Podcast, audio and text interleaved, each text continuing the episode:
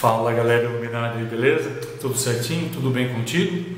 Bom, hoje que eu quero falar né, um pouco da questão dos efeitos psicológicos né, que a iluminação traz. E com isso eu vou me basear numa, numa tese, né, numa, numa, num experimento que teve em 1920, 1930, para a gente poder estar entendendo e compreendendo um pouco mais quanto a essa questão né, da psicologia e a iluminação.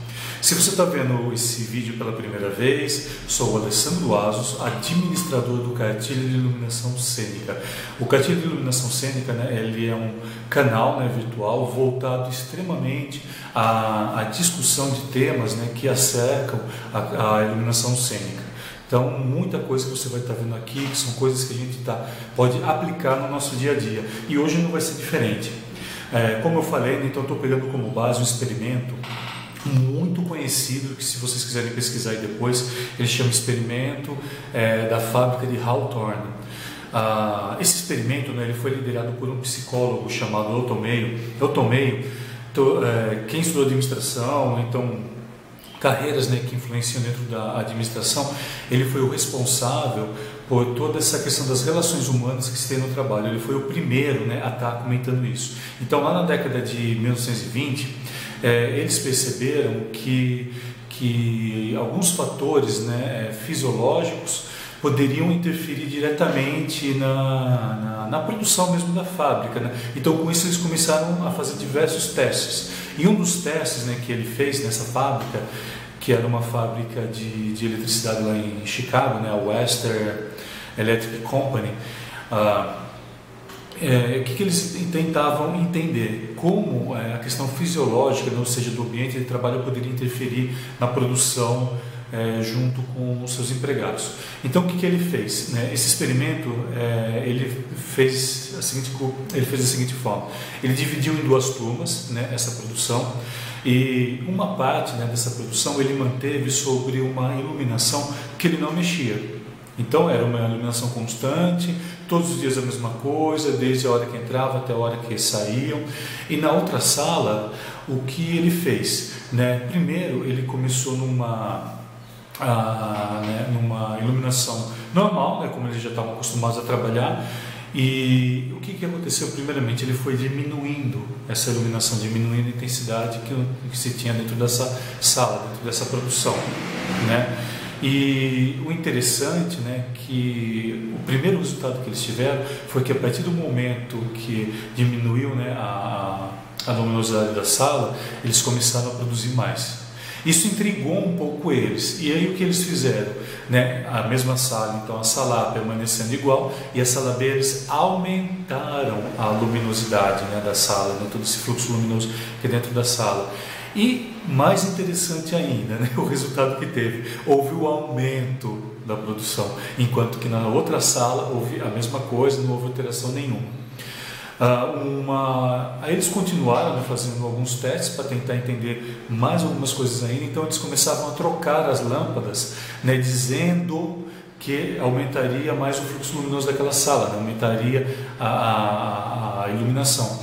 E por incrível que pareça, eles, eles, na verdade eles não trocavam, eles mantinham as mesmas lâmpadas com a mesma intensidade e o resultado era que a produção aumentava, né? Eles ficaram um pouco chateados com o resultado, porque eles acharam que as condições fisiológicas eram muito mais importantes que a psicológica. E o resultado foi esse, né, que a questão psicológica, né, a influência que se tinha diante do que era conversado era muito maior do que a questão deles é, sendo colocados é, naquela é, na, sendo sujeitos naquela aquela forma que estava acontecendo ali a, a iluminação. E o que, que a gente pode tomar né, como como experiência, né, como resultado para a gente no dia a dia quanto a isso. Eu tenho certeza que você já deve ter passado por isso. Às vezes a gente está lá, a gente está alterando lá a iluminação e algum diretor pede para a gente, o produtor, ou então algum, o coordenador mesmo de onde a gente está, pede para a gente da seguinte forma, ah, aumenta para mim uns 5%. Você está chegando perto do feito, você nem mexeu, e o que acontece? Ele fala, não, está ótimo, está ótimo. Isso, você nem mexeu. Ah, é, outras questões psicológicas também, o uso da cor. Né? O uso da cor influencia diretamente na questão da nossa, do nosso ânimo, né? do, do, do, nosso temperamento, da forma que a gente vê. Por quê? A forma com que eu vejo o vermelho é uma forma diferente com que você vê o vermelho. Né? É, de repente, a pessoa que está do seu lado, as pessoas que estão do seu lado, elas veem de uma forma diferente, porque cada um tem uma reação a, a, a, certas situações que porque que tem a ver com a questão da cultura, a questão que você foi, que, que você cresceu, toda essa questão, né, realmente psicológica com que você vive, que é completamente diferente, um ser humano é completamente diferente do outro, né? É, e por sermos ser, seres racionais, né, hoje eu não vou entrar muito aqui na, na, na, questão cerebral, porque senão a gente se entende muito. Isso aí também dá uma aula, né, não somente um vídeo. Mas assim, é, por, por sermos seres e trabalhamos um pouco com essa questão da lógica, ah, isso interfere muito, tá? porque por mais que a gente tenha a intenção da lógica, sempre tem um sentimento envolvido. O sentimento ele é muito mais é, é a questão emocional mesmo, né? o sentimento é, é, o emocional. Ele é, muitas vezes ele é muito mais importante para a gente agir do que o fator racional. É muito interessante gente parar para pensar nisso. E essa experiência de Hawthorne, né, ela veio mostrar um pouco isso. E eu gosto de estar trazendo essas informações aqui, né? E são baseadas né, em experimentos, são baseadas em informações que a gente tem registrado, tudo.